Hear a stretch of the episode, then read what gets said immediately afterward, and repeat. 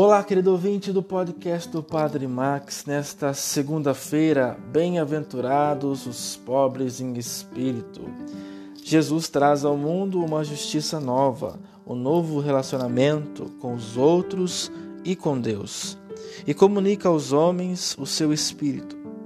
O reino se atualiza onde se vive de conformidade com a justiça, que é a obra de Deus as bem-aventuranças revelam, como realização em ato, o anúncio profético de Jesus de Nazaré.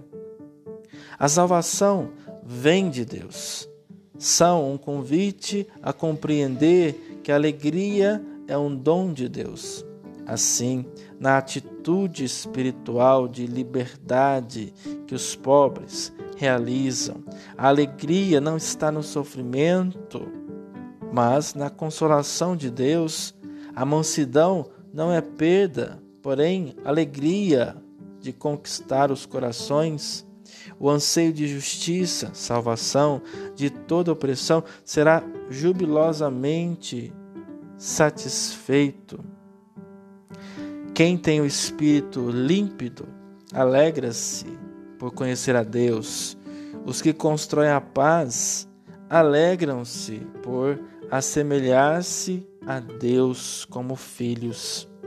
Os que trabalham para a salvação têm a alegria de ser forças vivas no reino.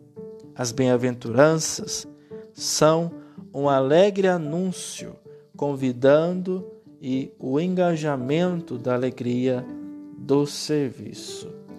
Bem-aventurados os pobres em espírito como diz aí a leitura de Mateus 5, de 1 a 12. Louvado seja nosso Senhor Jesus Cristo, para sempre seja louvado.